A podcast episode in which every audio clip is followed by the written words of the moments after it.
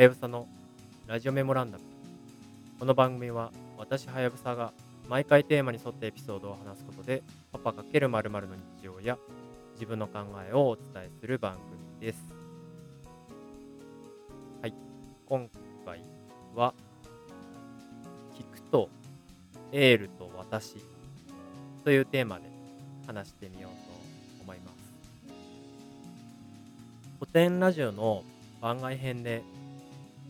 篠田さんのお話を聞いたのをきっかけにですね実は株式会社エールのサポーターに応募しましてこの度無事サポーターとして第一歩を踏み出すことができました。このエールさんの叶えたい実現したい世界観が良くてですね個人の聞く力を通してく連鎖を作り聞く組織を作り最終的にこう聞き合う社会を作っていくっていうところがゴールになってるんですね。お互いがお互いのことを気遣って気軽に聞ける世界ができることでコミュニケーションの齟齬ってだいぶなくなるんじゃないかなというふうにも思うので非常に共感してこの度サポーターとして一歩を踏み出そうっていうふうに決意した次第です。エールではですね聞くっていうことの定義をかなりしっかりしてまして漢字の聞くって大きく2つあると思うんですよ。門構えの聞くと耳辺の聞く。で門構えの聞くの方はこれエールさんの定義ですけど門構えの聞くの方は自然と耳に入ってくる。一方で耳辺の聞くは、まあ、傾聴の聴の字と一緒なので主体的に耳を傾けると。いった意味合いで使っているそうです。この辺ねあのまだ僕自身も研修のフェーズなのでこれからしっかり成長の経験を積んでいこうと思っているんですけれどもころで自分ちゃんと人の話を聞いてたんだっけなということをふと振り返ってみたところですね全然人の話ちゃんと聞いてなかったなっていう思い出が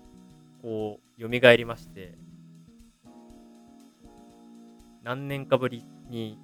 とても反省をしているという状況だったりします。例えばね、誰かにおすすめを聞いたとして、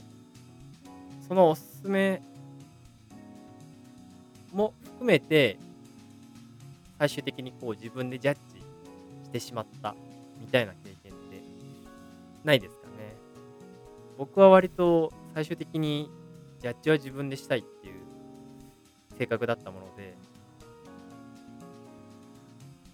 いくらね、親しい友達とかが、これが絶対いいよとか、その道に詳しい友達が、これがおすすめだよって言ってくれても、最終的にその情報を信じきれてなかったなっていうことを思い出しました。ただね、これ、あの、どうなんだろうっていうことですよね。おすすめしてくれた人はどれぐらいの気持ちでおすすめしてくれたのだろうかって言った時に自分とその友人のね関係値からすると基本的におすすめをするということを親切でしてくれてるはずなんですよね。そこに対して何かしらの打算計算みたいなものはないはずな。のに最終的に自分にとって一番を求めてしまったがゆえにそのリコメンドおすすめを素直に受け止められてなかったのかなみたいなことを反省しているんですけれども自分もね例えば古典ラジオはめちゃくちゃいいポッドキャストだからみんなぜひ聞いた方がいいよって方々でおすすめをするんですけれども自分がねおすすめする側に立ってみるとそんなあえて相手に不利益があるような進め方やっぱりしないなって思ったんですよね。なのでおすすめを聞いたことに対して親切に回答してくれた内容っていうのはその人の経験体験知見に基づくベストな情報のアウトプットだということでいわばそれってある種の贈り物だと思うんですよね。僕の知見をベースにこれがおすすめだよって自分の状況を考えた上で提案をしてくれているわけなのでこういった情報をちゃんと自分の中で受け止められるようになるっていうのも非常に大事なことだなと思っています。最近は先日のファッションの回でもお話ししたんですけれどもやっぱり自分の判断がどこまで正しいかっていうことはもうちょっと一歩二歩聞いてね見てみるのが実はいいんじゃないかなと思っていましてそういう意味で言うと提案してもらったおすすめ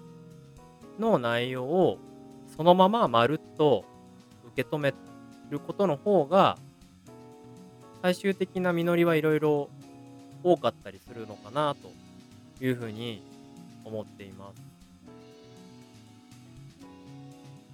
この辺はね、自分でも大人になったな なんて思ってるんですけれども、これ何がいいかなって思った時に、ある意味、相手からの提案に乗る、その流れに乗ったことで、自分では意図していなかった偶発的な出会いとかにもつながるんじゃないかなと思っていまして、こういった形でうまく外部の刺激、外からの刺激をもらって、新たな興味や関心が生み出される状況っていうのは、非常に自分にとっては大事なんじゃないかなというふうに思いました。なので、実際に古典ラジオコミュニティ内での読書会とかで新しい本の感想とかを聞いて、これ面白いから読んでみてって言われると、すごいありがたいなというふうに思っています。ということで、何か僕にお勧めしたいものがあれば、ぜひ気軽に声をかけておすすめをしてください。メールでは聞く力を培いつつ、受け止める力も培おうと思っています。ご意見やご感想があれば、ぜひ送ってください。ツイートの場合は、カタカナで、ハッシュタグラジメモとつけてもらえたら嬉しいです。それでは、今回のラジオメモランダムはこの辺で。See you again.